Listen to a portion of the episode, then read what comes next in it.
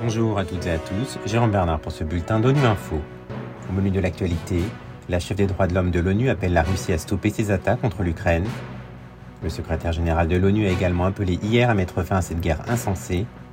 Et dans la corne de l'Afrique et au Sahel, des millions d'enfants risquent de mourir en raison de la sécheresse intense. Le mandat de Michel Bachelet tire à sa fin la semaine prochaine. Lors d'une conférence de presse, la chef des droits de l'homme des Nations Unies depuis 2018 a appelé la Russie à stopper ses attaques contre l'Ukraine après six mois de guerre et à démilitariser la centrale nucléaire de Zaporizhzhia. Elle s'est aussi inquiétée de la reprise des combats dans la région du Tigré en Éthiopie. On l'écoute. Ces six derniers mois ont été d'une terreur incroyable pour le peuple ukrainien. Les combats se poursuivent avec des risques presque impensables pour les civils et pour l'environnement.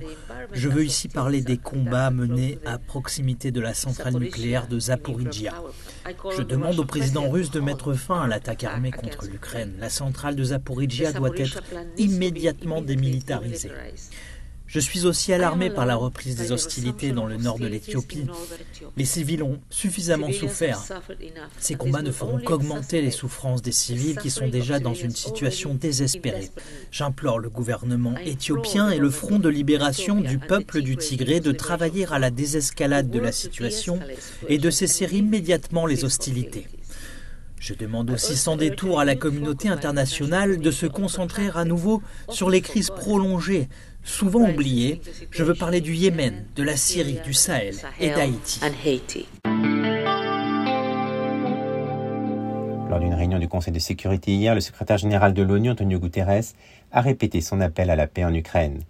Bien que l'initiative céréalière de la mer Noire continue de progresser, le chef de l'ONU demeure préoccupé par la situation près de la centrale nucléaire de Zaporizhzhia et par les violations des droits humains observées dans le pays. On l'écoute. Je reste gravement préoccupé par la situation dans et autour de la plus grande centrale nucléaire d'Europe, à Zaporizhia. Toute action susceptible de mettre en danger l'intégrité physique, la sûreté ou la sécurité de la centrale nucléaire est tout simplement inacceptable. Toute nouvelle escalade de la situation pourrait conduire à l'autodestruction. La sécurité de la centrale doit être assurée et la centrale doit être rétablie en tant qu'infrastructure purement civile.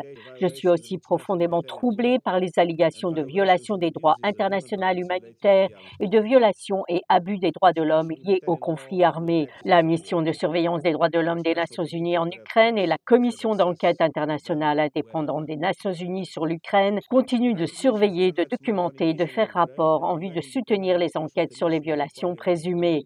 Il est impératif que la mission ait un accès sûr, sécurisé et sans entrave à tous les lieux et personnes concernées et à tous les éléments de preuve pertinents sans aucune limitation, entrave ou interférence.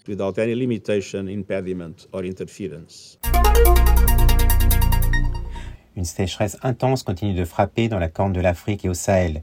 Des millions d'enfants risquent d'en mourir, alerte l'UNICEF. Le Fonds des Nations Unies pour l'enfance prévient que les effets de la malnutrition se combinent avec ceux des maladies transmises par l'eau, entraînant des victimes en grand nombre. Des précisions de Maxime Robin.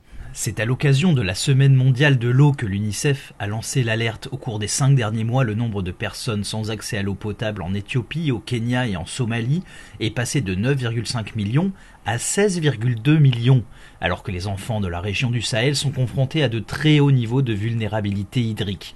En fait, le coût de l'eau a explosé au Kenya, en Somalie, en Éthiopie, et beaucoup de nombreuses familles n'ont plus l'argent nécessaire pour acheter de l'eau.